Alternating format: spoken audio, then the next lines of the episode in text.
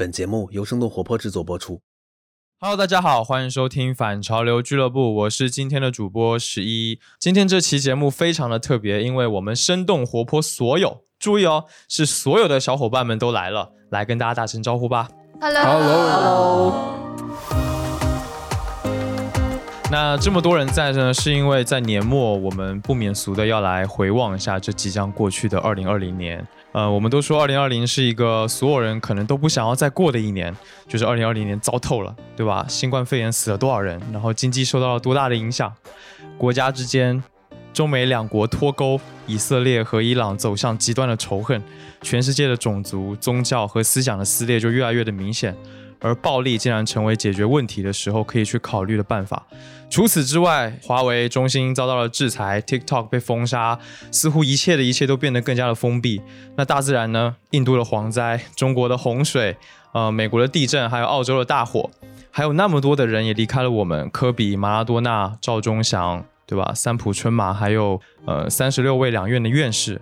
所以，二零二零年对于全世界来说，真的都是糟透了的一年，连这个《时代周刊》都给二零二零画了一个大大的叉。但是，但是，尽管如此呢，我们还是想要对这一年做一次梳理。嗯、我们不细数那些令人糟心的各种大小的事件，而是想聊一聊我们各自二零二零年的那些闪光时刻，那些让我们觉得二零二零年也没有那么糟糕的人与事。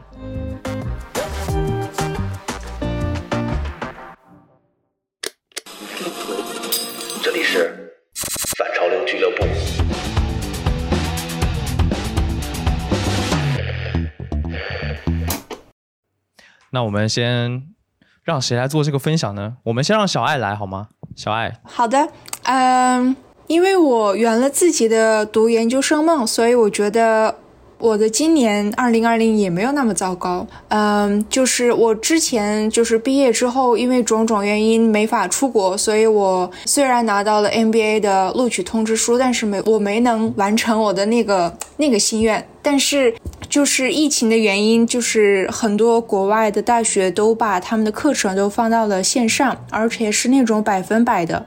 我当时听到硅谷早知道二四四期吧，我记得是，我记得是 Lake 教授就说到了很多大学，比如说 Stanford，然后 Illinois 大学，所以我就特别的兴奋，嗯，听了这一次节目。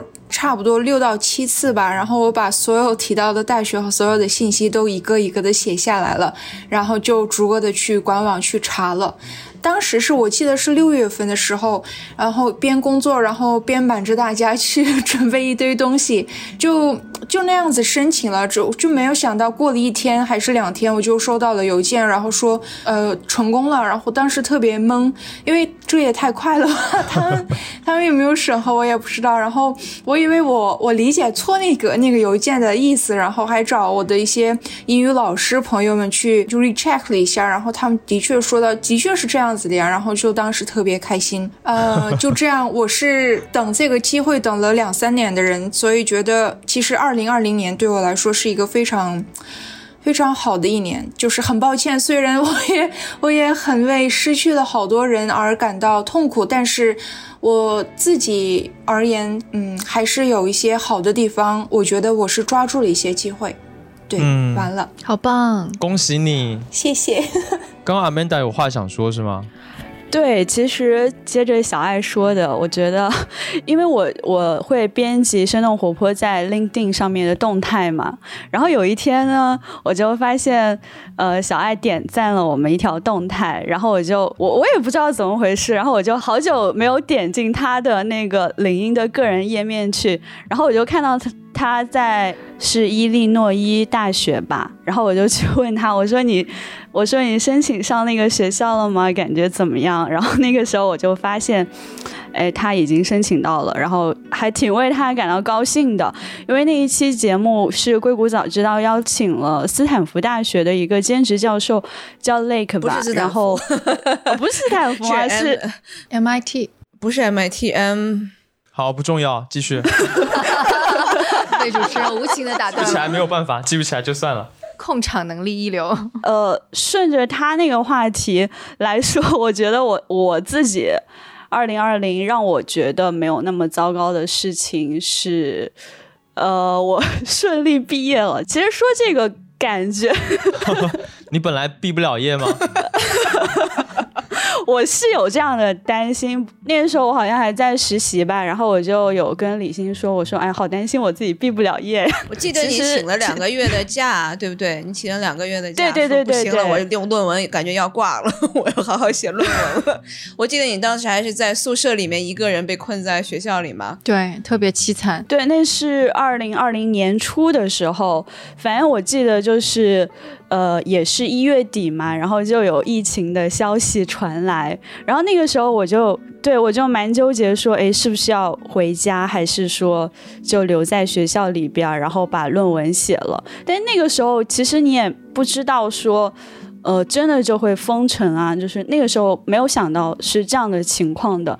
就当时的确，我是在呃宿舍里边一个人待了有三十多天吧。就你一个人吗？对对对对对，宿舍里面就我一个人。然后我不知道，就是如果是有文科专业的同学，应该非常能够理解，就是那种论文写不出来的情况。太懂了，太懂了。因为当时是有一个外部环境，你会非常焦虑。可能可能现在到了这个时间点，十二月份，很多人已经忘记了。但是我记得那个时候，你几乎是每天都会刷一下那个疫情的动态，说，哎，今天又有多少人感染了，然后你就看着那个数字不断的在往上涨。然后一个人在学校里边，其实是非常非常容易焦虑和孤独，哎，也不能说是孤独吧，就是觉得蛮焦虑的。然后有一段时间，我几乎就是昼夜颠倒的在写论文，就是白天我就在睡觉，晚上开始写论文，就感觉晚上才静得下心来。就最终还是在那个期限之前写完了，然后当时还是蛮还是蛮如释重负的。出来，我记得我当时加上所有的注释，我写了有十多万字，哇就而且而且还是在 还是在那样一个比较紧张的情况下写出来的，我就觉得、嗯哎，就这样顺利毕业了。虽然是在这样的一个环境下，所以这件事就是让你二零二零年没那么糟糕的事情吗？你顺利的完成你的论文，然后毕业了。我觉得这个算是吧，因为我在二月份、三月份的时候非常焦急，我在我甚至在知乎上搜了一下说，如果延毕了怎么办？我告诉你，延毕了怎么办？延毕了就是再读一年，把学分修满，也没什么大事，因为我就是这么过来的。我靠，真的假的？我延我真假延？毕了两年，我延毕了两年，所以也没那么恐怖。其实哦，没想到你是这种人。没想到你是这种人，就是那种上学就是不不去上课，点不到我的名，然后整科就挂了的那种学哦，我我我也没去上课啊，就只是我比你幸运，我还是考得很好。炫耀什么？凡尔赛，凡尔赛。凡尔赛，对对对对对。好，那我们换下一位，好吧？嗯，所以 Look，你是什么事情？就是说说句实在话，我我我二零二零年其实压根儿没觉得糟。为什么？大家都说很糟哎。对这个就感觉是有一点，有一点不太好的一种庆幸。但是首先就是对，就是因为疫情受到影响的人感到惋惜啊。但是就是因为其实很幸运的是自己和身边的人就没有因为疫情受到影响的。然后两次疫情封城的期间，就是家里爷爷奶奶还是姥姥他们都刚好就是有人陪在身边，就这一个事情就已经就是让我省去了很多很多就是烦恼啊。就如果那个时候他们身边没别人的话，就就是一个那个时候你就会感觉到你的力量特别微不足道，然后你永远都照顾不了家人。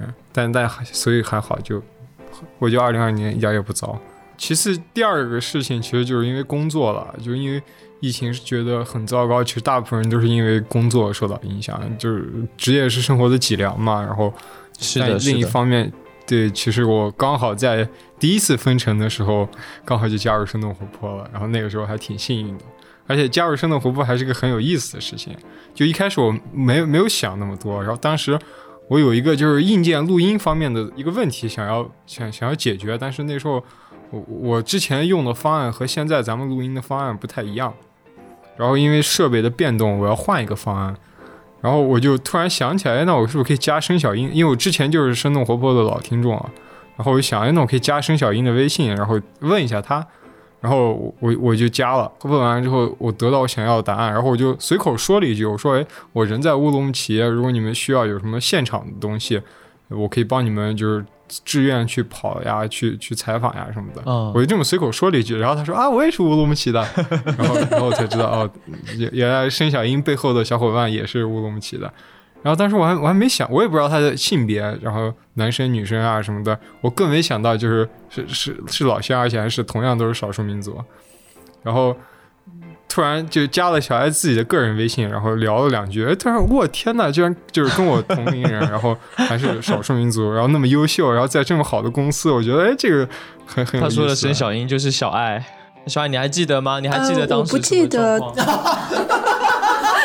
不记得了。可以的，小爱，记得了吗？很好。我我这样的，我我记得是他的确是问了一些技术性的问题，就那样子加了一下我的微信，然后我们就聊着聊着，然后，但是我不知道我怎么把他给介绍给了李欣，还有就是介绍了我们的公司。不是是我主动问的我哦对当时 也没多想，我我也没有抱太大希望，其实我就随口问了一句，我说哎你们会不会刚好需要人？然后小爱说哎我们还真的还刚好正在招人，我问一下，对我，我记得那个时候就李欣的工作量已经非常大了。然后，因为我们那个时候，而且呃春节期间我们一直在更新，然后李欣就真的受不了了。然后我就看着他写，我有吗？然后就就赶紧的把小安路给介绍了，介绍了李欣，就这样了。然后他就成了生动活泼的活泼。对，然后这是一个特别幸运，然后接就接下来一整年就有事情干了。就说实话，就真的其实是最大的一个保障，你的职业有了保障，然后剩下的所有的事情，就哪怕疫情被困在家也不是问题。就你每个月还有还有继续有工作，还有收入，对你还可以去，你还可以买菜，就真的是一个很幸运的事情。对啊，你有工资了，你能活了。所以 Look 之前是在待业吗？之前在创业，然后哦，然后，二零二零年我买了自己的第一副滑雪板，这个也是一个我对我个人来讲是个挺重要的事情。就第一是我并不是一个就是经常会花花花钱买一个很重很贵重的东西的人，就我我是二零一七年才开淘宝的那种人。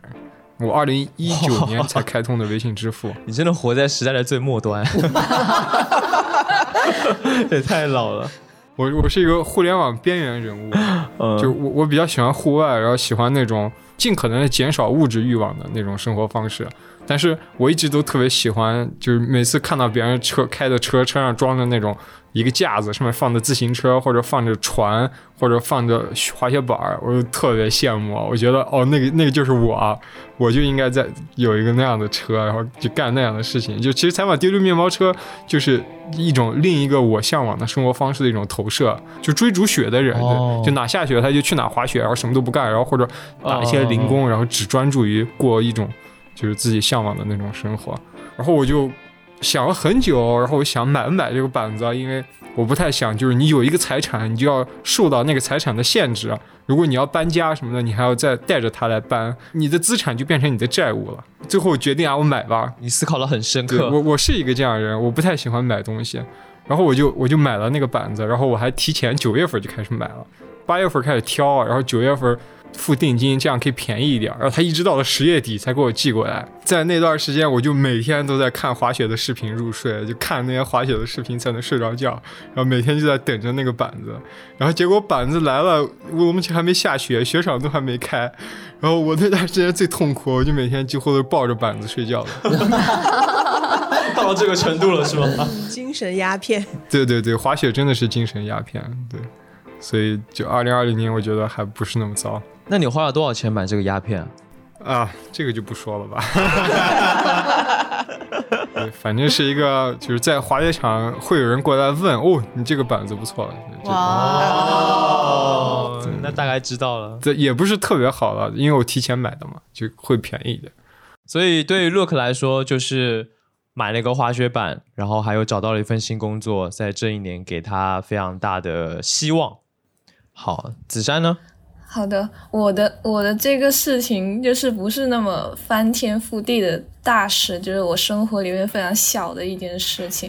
呃，我觉得二零二零比较糟糕的部分就是在于我们不能出去，然后每天在手机上面不能看电影，不能看演出，不能跟朋友们见面。就对于我的生活来说，就是我是特别喜欢呃看电影啊、看演出啊什么的。然后呢，就是呃五月份的时候，大家可能看我朋友圈都知道，就是五月份的时候，我朋友他就捡到了一条流浪猫，哦然后特别巧的是。当时他是半夜发了一条朋友圈，就半夜可能三四点的时候，我当时那天刚好就呃因为喝了奶茶，然后就睡不着，然后就在看朋友圈，然后就刚好看到了这个消息，我就我就跟他说哦我很我想养，然后于是我就有了我人生中的第一条猫。我觉得是因为这只猫，就是有了这只猫咪的陪伴，我觉得我的二零二零是变得比较温暖吧。就是这也是我第一次养猫嘛，就是像平时在家里工作的时候，呃，就比如说现在我们在云开会，然后它现在就在我旁边这里躺着在睡着，然后我平时工作累啦或者是什么的时候，我就摸摸它，然后跟它说说话什么的。很温暖吧，就是让二零二零这个这么失落、这么糟糕的时候，然后就觉得很好。对，它叫什么名字啊？它叫角角，角角啾啾，啾啾。对，角角，对我觉得它是我的救星。哦，听起来很还蛮温暖的。那下面就换到换到我们主场，换到北京场。好了，那我们北京场一二三四五六七有七位同事，啊那就丁教先吧。好的，好好的。我真的不觉得今年特别糟，跟前面几个分享的小伙伴们一样。我觉得今年真的是特别幸运，在这么糟糕的大环境里面，我们现在从年初的四个半小伙伴，我把阿曼达算成半个人，到现在我们其实有蛮多的小伙伴后面加入我们，我觉得是特别幸运的。包括我，即即使这几个月在都在酒店里住，每天晚上都是听着我们这个偷录狂魔的那期睡觉，我每天都觉得听着那个睡觉特别安稳，啊，你每天都听吗？真的每天都听，所以每天基本上没听十来分钟就睡着了。但是会感觉好像周围有人在陪伴着我的这种感觉。我今天刚刚在听前面大家在聊的时候，我说：“哎，可以换新节目听了 睡觉了。可以有。哎，李欣还说这一期节目不一定会做出来哦。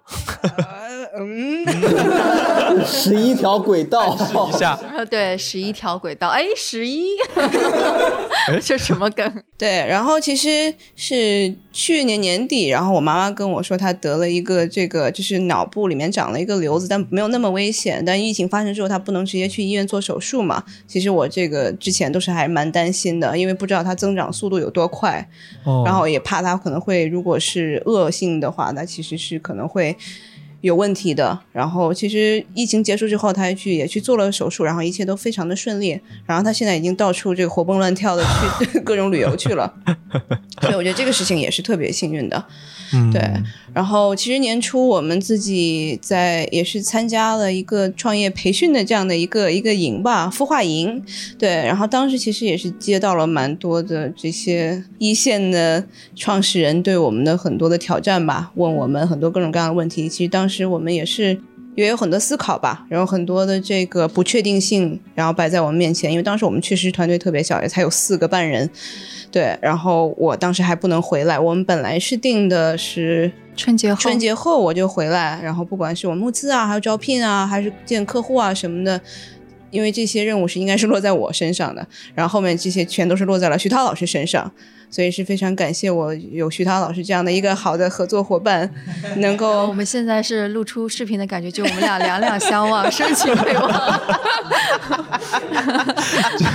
真的，对对对，然后其实我们后面在我回来之前，我们就已经敲定了一些可以投资我们的投资人了，然后也是对我们的内容特别认可，我觉得也是非常幸运，因为。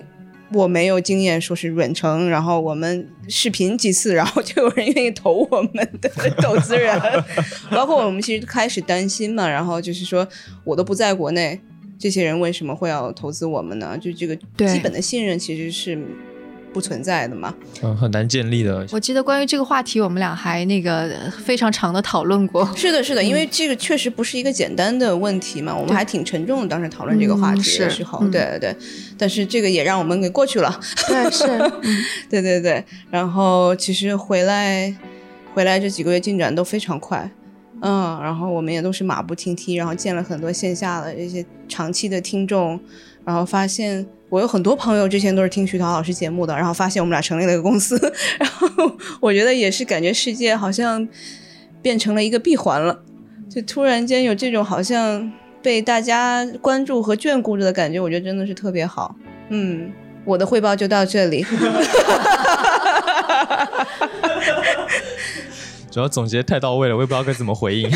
那我就接 接着打雁来说吧。我也觉得好像就是还蛮幸运的。从疫情一开始，我就觉得我有很多事情要做。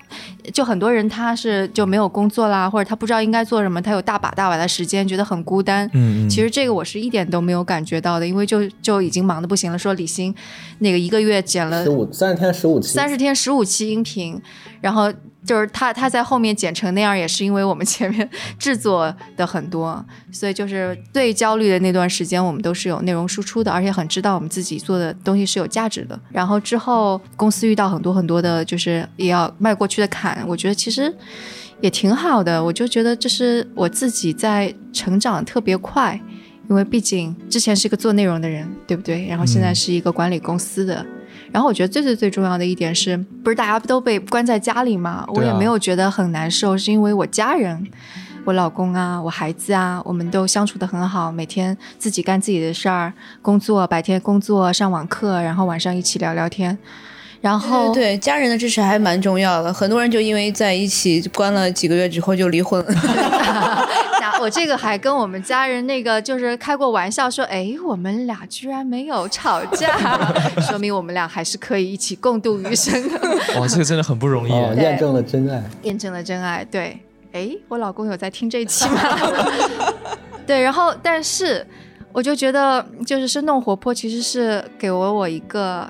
第二个 family 的感觉，然后特别是这一次那个，就是大家都到北京来，然后大家可能听那个透露狂魔，透露狂魔那一期，也感觉大家关系都很好，就真的觉得是，好吧，我我我真的是太幸运了，就是我自己的小家庭很好，然后现在有个公司，然后大家庭也很好，就夫复何求呢？我再补充一点，因为我每次看到那一个头颅狂魔下面给我们的留言的这些听众，我都觉得特别感动。因为很多人他可能当时是自己一个人在海外，或者现在还是一个人在海外，然后很孤单的这样的一个环境，然后听到我们就觉得温暖了他们。我觉得这个反过来对我来说又是一个正反馈，我觉得特别感动。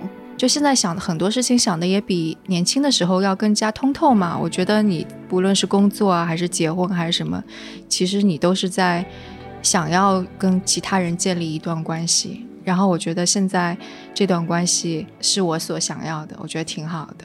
然后当然我要 Q 一个东西，就那个是我觉得，如果是要说有什么东西让二就是疫情期间。看起来更好的是健身环大冒险。哦，对，因为当时 就我儿子是一个特别好动的，就我们整个团队都知道他有多么的好动，多么的精力旺盛。如果没有健身环大冒险，那我家就要给拆了，感觉。对，然后他每次上完网课之后都打开电视，然后就开始蹦啊蹦啊蹦啊，能够蹦两个小时，精力全都放送出去了，所以才能够有和谐的家庭。对我也是，应该是在。动森是几号出来的？三月对，然后我们也是就是提前预定了嘛。那天就刚好我就看着我们家小朋友在玩，然后就觉得什么鬼啊，这么很无聊的一个东西。然后有一天我也特别累，我打开来，然后开始玩，晚上就没有停下来。对，动森确实有这个魔力。哎，所以我觉得好像是就是这种人与人之间的联系，让徐涛老师的二零二零年。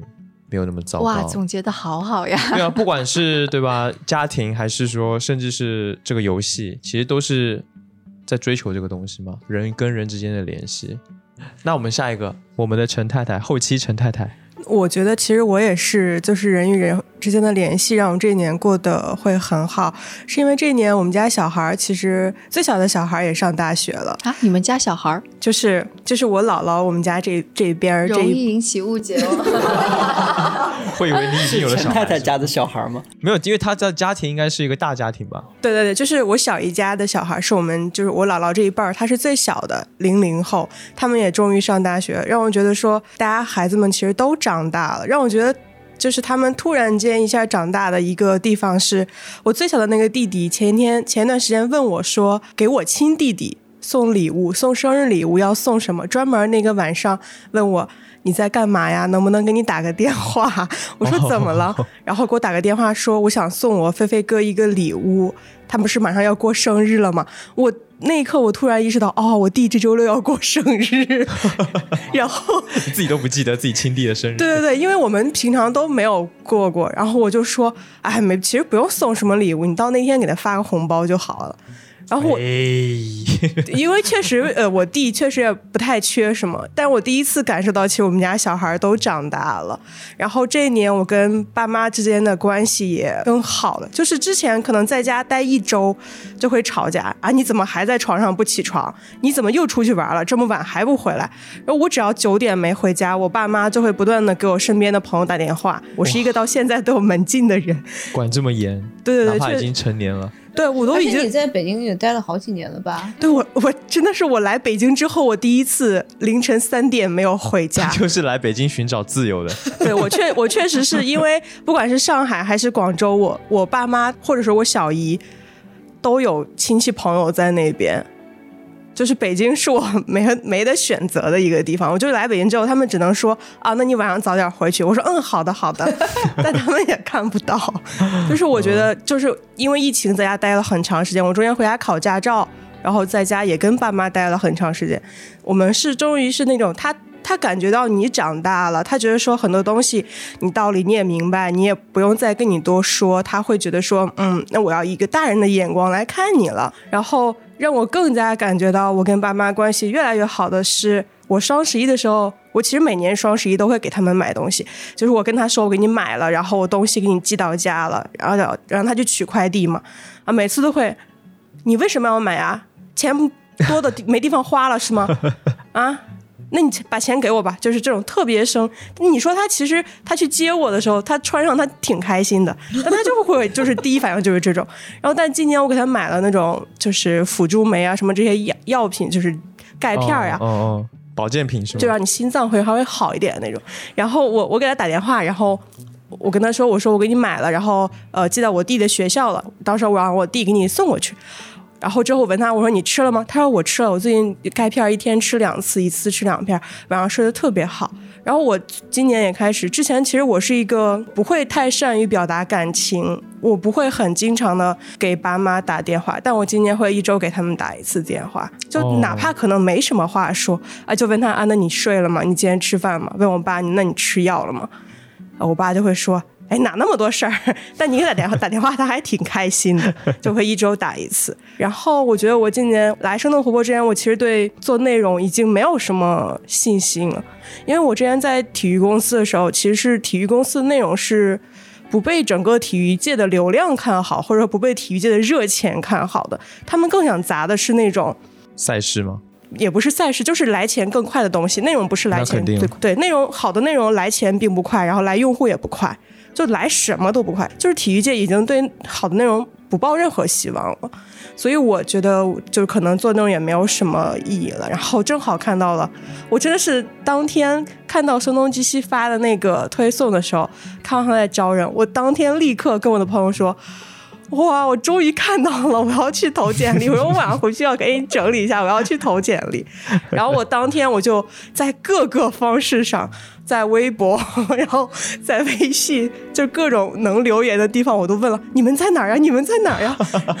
好执着。对对对。然后因为给了两个不同的就是邮箱地址，我两个都投了，我就怕哪个看不到。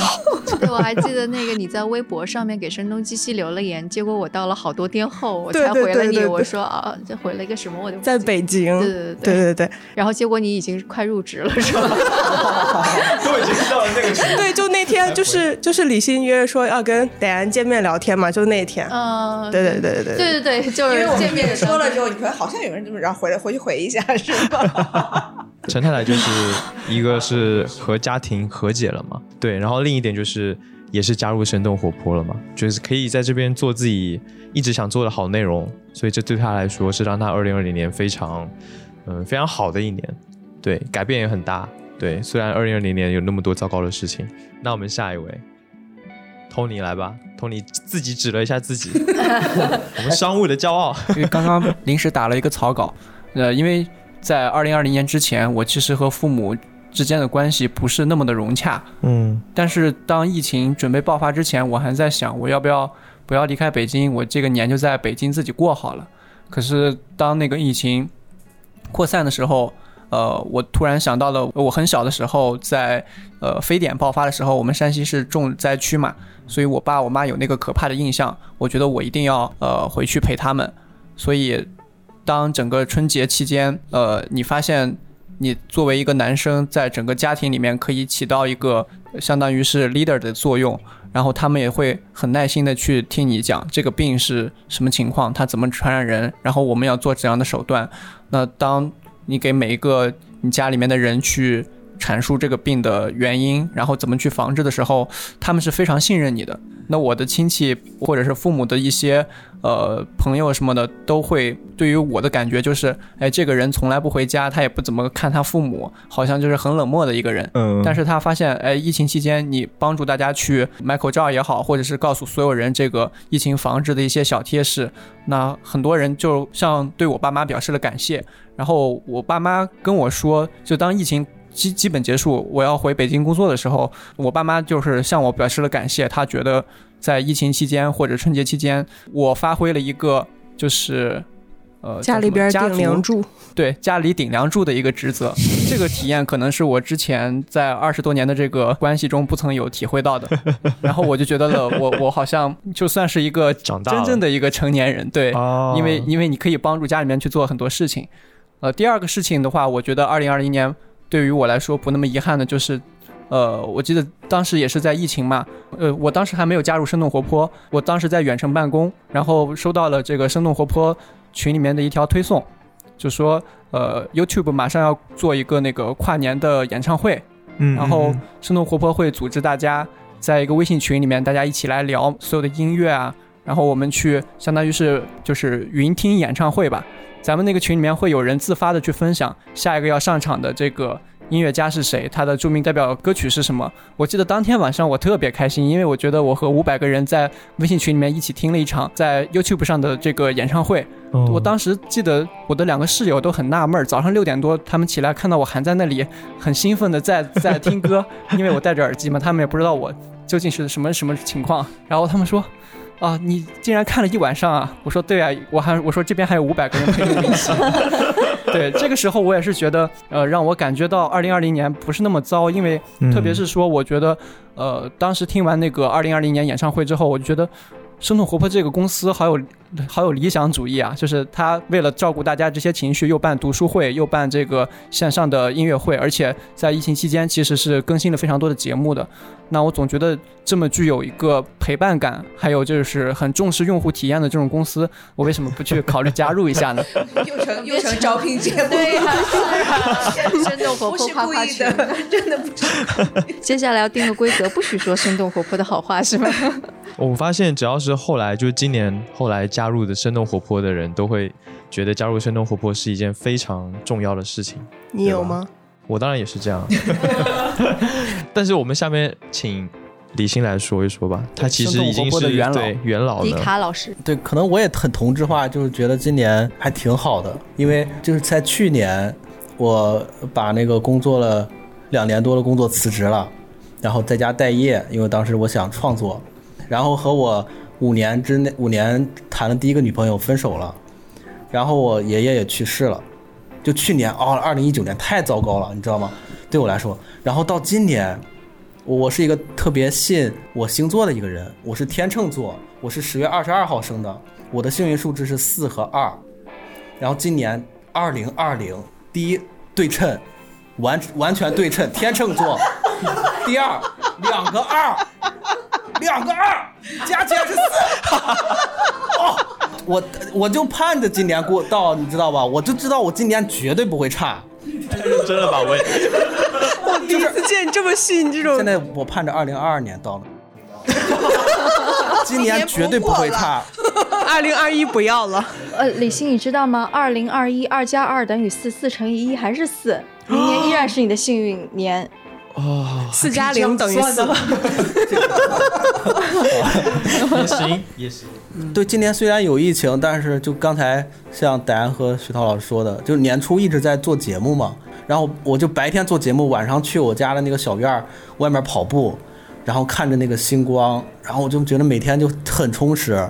然后当时还做出来自己觉得很多挺好玩的节目，就比如说那个变装皇后，还有香水，就是声东击西双水的那期，都是在那期间做的。就当时那个，哎呀，就是这样说也挺是不是创作力？对，挺恶心的创作力创作力挺爆棚，就觉得 就是也你也没你觉得疫情也，然后你又第一次关注了疫情。就你以前都是我以前是和时代脱节，不怎么看新闻。第一次可能也关注了疫情，就觉得自己是和时代相连的，能做疫情的节目。然后我觉得自己还是挺有那个分量的，就当时觉得。然后后来五月份就刚开刚刚来北京，然后后来一个好久不联系的高中同学让我去说去去不去西藏玩。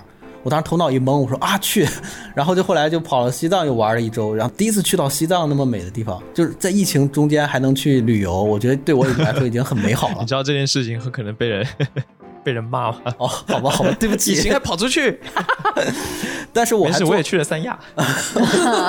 对我做了核酸什么一套都做了，就当时为了好为了能顺利通行，然后后面还有一次就是又做了一期关于声音的节目，然后那期后来反响挺好的，然后第一次发现自己还有粉丝，就是以前我是做 UP 主的，你明白吗？UP 到现在我只有两位数的粉丝，我那一期视频，你知道我多努力吗？你知道我有多努力吗？我就几十 G 的素材，就花了好几周的时间来构思、创意什么，最后就可能只有几百的那个播放量，没有然后成就感是吧？对对对，然后坐这儿，然后第一次在我们在深圳见面会十月的时候，有一个长得还不错的女生，是这样的。在活动结束后重点跑过来说：“他说迪卡普里辛，我真的挺喜欢你做的内容的。我我从那个佛山专门过来，就为了跟你说这句话。哇！我当时哦，我说我操，我有这么优秀吗？就是第一次你就觉得，哎呀，就是反正可能这样说有点自负，我就觉得还是挺开心的。就是你我当时就真的觉得就是还还挺开心的。整整体我觉得比去年好太多了。我靠，你是去年啥玩意儿？今年终于过，今年终于来了，就是二和四今，年要过去了哦。对啊，今年又要过去了。二加二乘以一，别忘了。我觉得应该就是那种你的创作带给你的那种成就感，还有包括被更多的人喜欢，对你来说是一件就是有一种终于被认可了的感觉，啊是吗 有点功利，接着升华。终于逃脱了二零一九年，反正。？OK，好，下一位，梦就是一我了。对，让我们的嗯梦一也是新加入的同学，对大家可能对他的声音会有点陌生，但以后会越来越熟悉。对，而且他声音特别好听，嗯，我觉得一开始说到“二零二零年”这个词儿的时候，我一开始想到的就是家庭。我以为，我以为只有我一个人会想到很平淡的事情，但没想到每一个小伙伴说到的，第一想到的就是家人和家庭的关系。对，其实我也是，我觉得我的二零二零年没那么糟糕的最主要的原因，也是因为家人和家庭的陪伴。今天下午和李欣老师、迪卡普里辛老师在在在聊到一个一个二零二零年总结声音总结的这个话题的时候，我们也说到了一个，就是二零二零年有些什么关键词。我当时的反应就是情绪，就是我觉得从一开始到现在，可能很多人都会有这种感受，就是二零二零年会带给我们太多强烈的情绪。就我也是一样，我经历了很多，比如说从一开始会惊讶、会不安、会觉得不可思议，到后面的甚至悲伤、愤怒，这些情绪都有。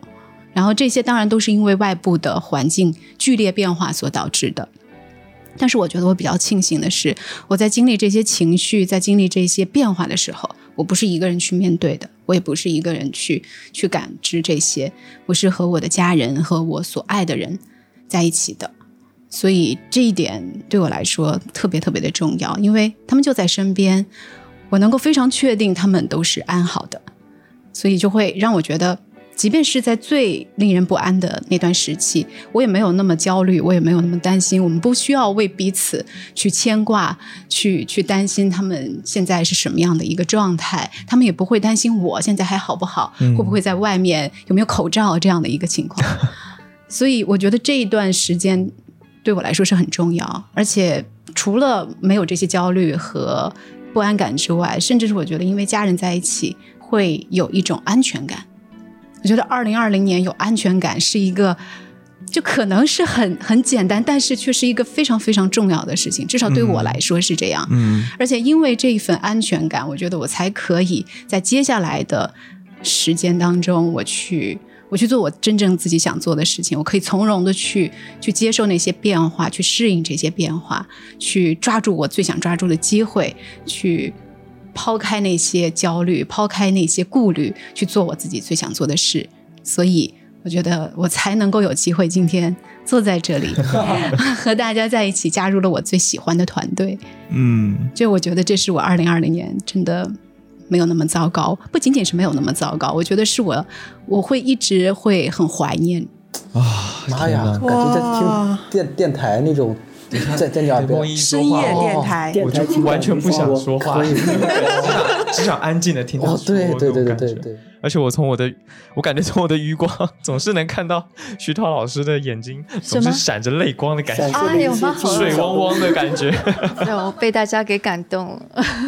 啊，所以对于梦一来说，就是安全感、安定，还有家人之间的那种连接。对，其实二零二零年很多人就会觉得。不敢做出太多的有挑战性的事情，因为能够稳住现在的状态，可能是很重要的事情。但因为我觉得我有了家人的支持，然后有他们给我的鼓励，我才敢去跳出我原本的舒适圈，我去尝试一些新的事物，并且我真的可以努力做到了。所以我能够加入到我们这个团队，也是我家人。我希望他们现在在听，也是也是我家人给了我很大的鼓励啊，好开心，嗯，真的。我们全家都是啊！我要不能再说这个，全家都是声东击西的粉丝，以及生动活泼。我还要补充一点，其实今天徐涛老师还给我了一份礼物，是要我带给家人的，所以让所有生动活泼的小伙伴，就是除非除了远程的这些小伙伴，是签字签了一个卡片。嗯，对对对对，就是感谢我的家人支持我。来来回国创业，跟大家在一起，也非常的感动。我问 Tony 说这是谁？这是谁？他说你就签，你就签。他也不告诉我是谁，我懵了半天。我一直很想知道这是写给谁的，他就告诉我你就签，你就签。那你知道了吗？我现在知道了，我现在才知道。然后现在很恨 Tony。对呀，当时签的有点随便了。知道吗？Tony 也不知道这发生了什么。托尼也不知道，好吧？太过分了。OK。对，就是因为打雁下周又要回到他的家人身边去过圣诞节了。嗯，我还会再回来的。是的，是的，很快。嗯，你了，你了。对，你呢？你你呢？听了大家说的，我就觉得，我就简单说一说，就是当这个因为什么我们的二零二零年没那么糟糕的这个问题抛到我面前的时候。就是我一下整个人是懵的，我想真的吗？二零二零年真的有什么好事情吗？然后我一下子想不出来，因为呃我记性不太好，然后我就开始回想自己这一年以来发生了什么，我就因为记性不好嘛，所以我就翻手机的相册来回忆，我觉得这是一个非常好的方式。如果从那么多细碎的生活的细节当中找到一件对我来说重要的好事，那就是在五月底的时候，我从上海搬到了北京生活工作，并且我在十一月份的时候离开了我干了三年半的前公司，加入了生动活泼。哎呦，对，又是这个事情，就是我愿意说，对我来说，这是我人生中最重要的一次转折。之一，而且我相信它很可能会改变我未来的生命轨迹。哇哦！迪卡老师自己咂了一下嘴，然后再狂点头。嗯，我特别喜欢北京，然后也特别喜欢现在的工作还有同事们这些小伙伴们，而且我整个人跟之前的变化也挺大的。我变得更加的外向，然后愿意跟人交流，然后也更加的重视自己做的事情是否有价值、有意思，是不是我自己真的想做的。对之前的状态可能比较麻木吧。所以在二零二零年，我能够发生这样的转变，然后遇到这样的机会，就确实让我这一年没有那么糟糕。但是呢，我觉得，就我觉得这些都不是那么重要，因为我在翻相册的时候，我发现有很多其他的小事情，反而给我的感觉更加的真实，更加的可贵。就这一年以来，手机记录的画面是我年初的时候，呃，带着女友回我的母校，然后我们一起过纪念日，呃，一起过她的生日。然后在三月底的时候，疫情还在的时候，我还跟着他冒着生命危险去了三亚玩了几天。好吧，对，那个母校就是你上了六年的那个母校吗？角度清奇啊，被你发现了，对，就是那个六年的母校，对，数学都很好，太惨了。对，然后除了去三亚之外，我们还就是还抽空去了苏州散步、散心这样子。但除此之外，还有一些更小的、更小、更细碎的事情和画面，就是拍的照嘛。我们去花鸟市场买鲜花，我在健身房就是肌肉很酸痛，流下了汗水的画面。然后我去看了很多，例如说王贝贝的音乐演唱会，然后参加了几次跟播客有关的活动。嗯，还有秋天的时候跟朋友去公园散步，金灿灿的树叶就布满了我整个视野的那种那个画面。但除此之外，还有更更更小、更细碎的，说出来都会有点矫情。就是在家的时候，那种明媚的太阳透过窗户洒在了床上，然后看见细微的灰尘在空气中漂浮。哇！对，还有我家两只猫在柔软的床上趴着睡觉，然后它们毛茸茸的身体就随着它们的呼吸上下的起伏。所以我就一边翻看这些照片，一边我才意识到说啊，原来这就是生活。就是在这样最糟糕，在所有人都说最糟糕的一年当中，我依然在生活着。我觉得这个是最重要的。对，就是我觉得在宏大的叙事之下，好像个人的命运跟他的生活就变得无足轻重，就变得不重要了。但是真的不重要吗？如果我把视线从整个世界移动到我最眼前、我最具体的生活当中的话，那这一年还有那么糟糕吗？我觉得没有，我觉得真的没有那么糟，真的没有那么糟。因为刚刚听大家说，也都是生活中的一些比较微小的事情，它不是什么惊天动地的大事情。所以我觉得这是最重要的。我相信在明年、后年，甚至未来好几十年，坏的事情都会不断的发生。但我要怎么去面对它呢？我想就只有这些具体的生活的琐碎，才能让坏的一切都变得没那么糟。此处应有掌声。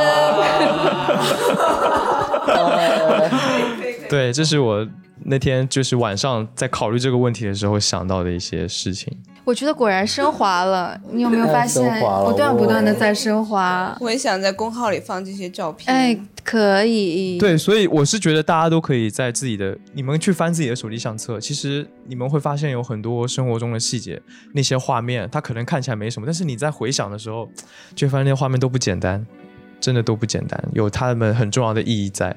就十一说到那个阳光下的那个灰尘的那一幕，我还挺有感触的。嗯，就是那时候大家会不停的刷手机、看社交媒体，然后就觉得窗外的世界是在惊天惊天动地的变化，但是自己的那个小小的角落，就是离自己最近的地方，却是一成不变的，嗯但是却是最踏实、最最安定的。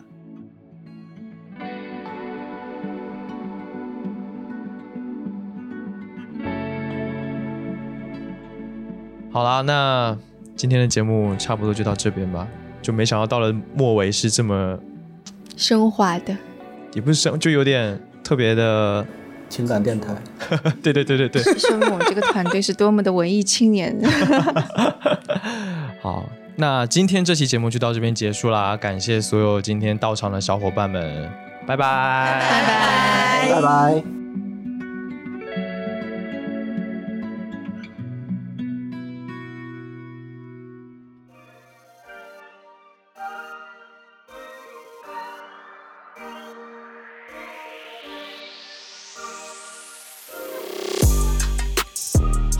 那以上就是今天的节目。